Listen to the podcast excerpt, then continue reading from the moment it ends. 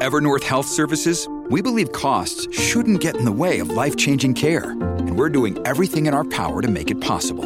Behavioral health solutions that also keep your projections at their best? It's possible. Pharmacy benefits that benefit your bottom line? It's possible. Complex specialty care that cares about your ROI? It's possible. Because we're already doing it. All while saving businesses billions. That's Wonder made possible. Learn more at evernorth.com/wonder. Hey, it's Ryan Reynolds and I'm here with Keith, co-star of my upcoming film If, only in theaters May 17th. Do you want to tell people the big news?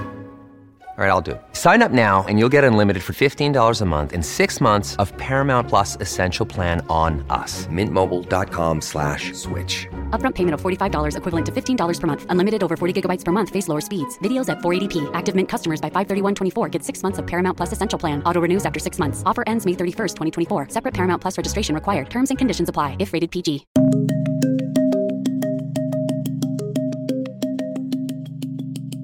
Hola, soy Alejandro Murakami desde la Ciudad de México y estas son las 5 cosas que debes saber a esta hora.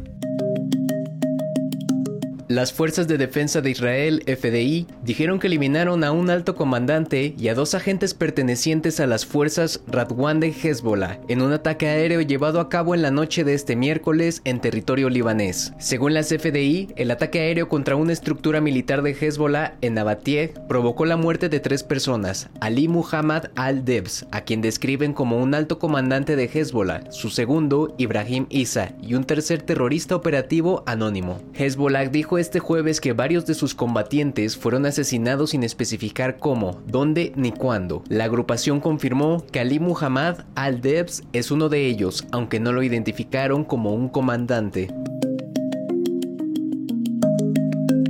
Estados Unidos tiene nueva información de inteligencia sobre las capacidades militares rusas relacionadas con sus intentos por desplegar un sistema nuclear antisatélite en el espacio, según múltiples fuentes familiarizadas con el tema. El gobierno compartió la información de inteligencia con miembros del Congreso y aliados clave de Estados Unidos, y algunos legisladores dicen que es lo suficientemente grave como para desclasificarla y hacerla pública. Varios miembros de alto rango del Congreso enfatizaron que por el momento no representa una amenaza inmediata para Estados Unidos o sus intereses. Según tres funcionarios estadounidenses, el sistema sigue en desarrollo y aún no está en órbita.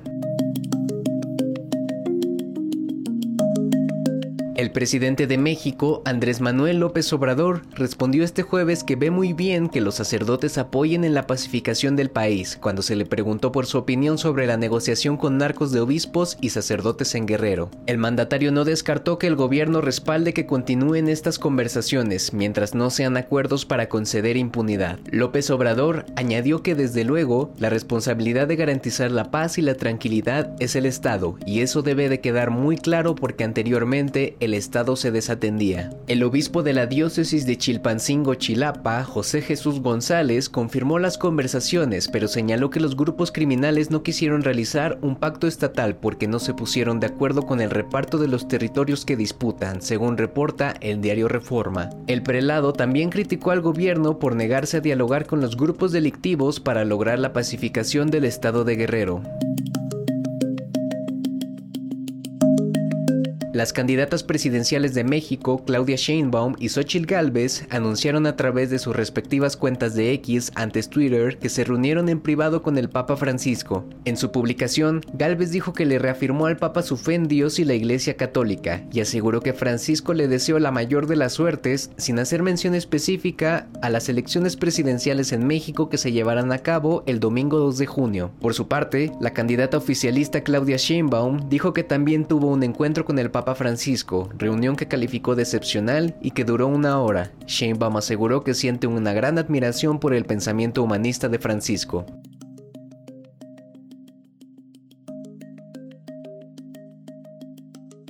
La economía de Japón se contrajo inesperadamente debido a la debilidad del consumo interno, lo que empujó al país a la recesión y le hizo perder su posición de tercera economía mundial frente a Alemania. La oficina del gabinete de Japón informó que el Producto Interno Bruto, PIB, se contrajo a un ritmo anualizado del 0,4% en los tres últimos meses de 2023, tras haberse contraído un 3,3% anualizado en el trimestre anterior.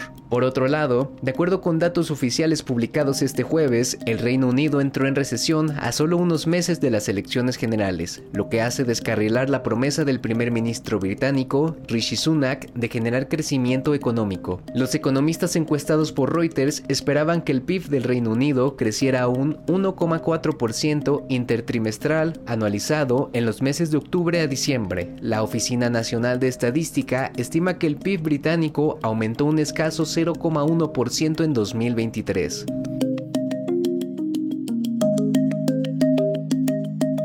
Eso es todo en esta edición de CNN 5 Cosas. Para más información sobre estas historias y conocer las últimas noticias, siempre puedes visitar cnne.com diagonal 5 Cosas. Desde la Ciudad de México, les informó Alejandro Murakami. Sigan conectados e informados a través de cnne.com.